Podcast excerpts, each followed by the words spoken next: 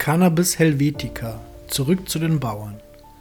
Der CBD-Hanfboom bringt in den Medien eine Flut von Berichten und Fotos mit sich. Stets sind dicht gestellte Kübelreihen in Treibhäusern zu sehen, bestückt mit 1 Meter großen bzw. kleinen Hanfpflanzen.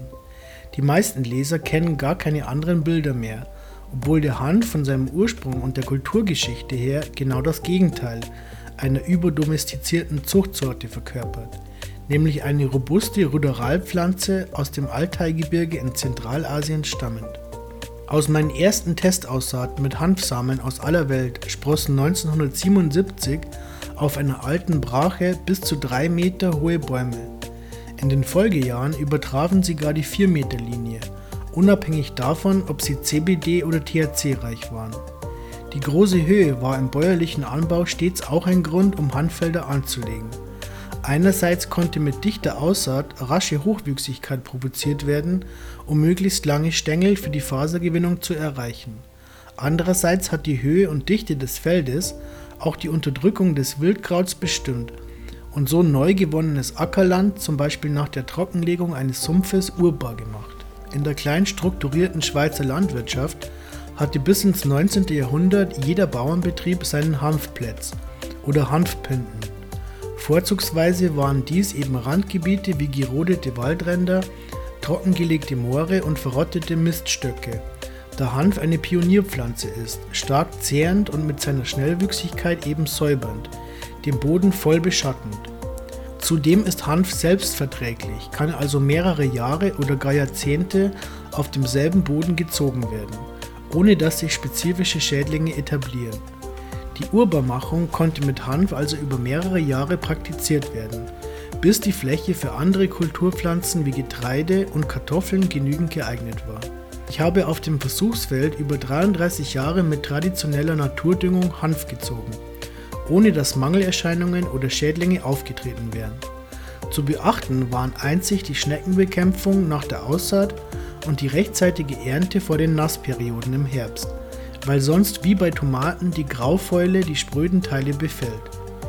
Für die Biodiversität ist der Hanf nützlich. Viele Kleinsttiere bevölkern ihn, wo die Männchen stehen gelassen werden. Dagegen holen im Sommer die Bienen und andere Insekten den Blütenstaub. Der Hanf eignet sich also besonders gut, um in der Fruchtfolge strapazierte Böden zum inneren Ausgleich kommen zu lassen. Mit Mist und Gülle als Dünger gedeiht er prächtig und je nach Reihendichte kann der Ackerboden mit Mulch belegt oder mit einer Kleeeinsaat bedeckt und geschützt werden. Solche Böden bleiben locker und sind bis ganz hinauf zur Bedeckung dicht mit Würmern und anderen Bodentieren belebt. Auf solche Pflege verzichteten unsere bäuerlichen Ahnen offenbar. Ein St. Galler Agronom schrieb 1817 in seiner Anleitung, den Hanf und Flachs auf das Vorteilhafteste zu pflanzen. Seit Jahrhunderten dachte bei uns niemand an die Verbesserung der althergebrachten Behandlungsweise. Man blieb beim alten Schlendrian und begnügte sich mit dem, was die Natur mit einiger einfachen Aushülfe gern gab. In einer gesteigerten Inlandproduktion sah er die einzige Möglichkeit, unserer größeren Verarmung vorzubeugen und dasjenige zu sein und zu werden, was der erste Zweck jedes Staates erfordert und seine Ehre, Wohl und Selbstständigkeit begründen kann. Hanf und Flachs sind bei uns einheimisch und die Schweiz ist zu deren Anbau vorzüglich geeignet. Sein Aufruf hatte mäßig Erfolg. Es blieb in der Schweiz bei der kleinbäuerlichen Anbauweise.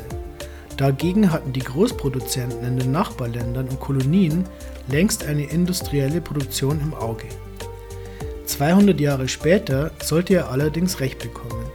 Die Schweiz scheint geradezu hanfaffin zu sein als aufgrund eines Bundesgerichtsentscheids die seit 1968-75 geltende Hanfprohibition 2000-2002 vielerorts nicht vollzogen wurde, explodierte der Inlandanbau derart, dass die Schweiz zum Exportland wurde und gar die klassischen Zulieferer aus Marokko vom europäischen Markt verdrängen konnte.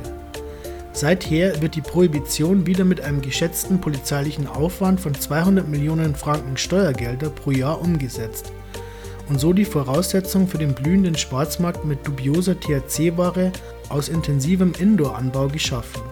Dieser illegale Markt setzt in der Schweiz je nach Schätzung 0,3 bis 1,2 Milliarden Franken um. Steuerfrei, ungeregelt mit unkontrollierter Ware aus pestizidbelastetem und energieintensivem Anbau in Treibhäusern oder Indoor. Diese Situation ist in jeder Hinsicht absurd. Politisch kann nur eine Regulierung analog dem Alkoholgesetz eine vernünftige Steuerung mit Jugendschutz bewirken. Dazu hat Nationalrätin Maja Graf, selber Biobäuerin, eine parlamentarische Initiative eingereicht. Bezüglich Anbau müssen Formen gefunden werden, um den altehrwürdigen Hanf wieder in seinem ursprünglichen Habitus wachsen lassen zu können, als robuste Freilandspflanze. Dazu sieht die Initiative vor, dass der Bundesrat die Lizenzen für den Hanfanbau auch nach regional- und landwirtschaftspolitischen Kriterien vergeben kann.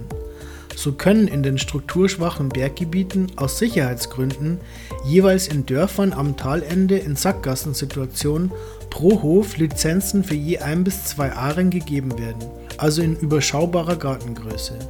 Bei einem Franken pro Gramm getrockneter weiblicher Blüte gibt es immerhin Einträge von 10.000 bis 20.000 Franken pro Hof und kann so, wo aus regionalpolitischen Gesamtüberlegungen sinnvoll, strukturerhaltend wirken.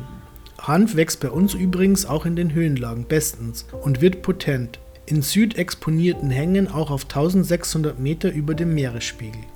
Die uralte Kulturgeschichte des Hanfs schreibt derzeit gerade ein neues spannendes Kapitel.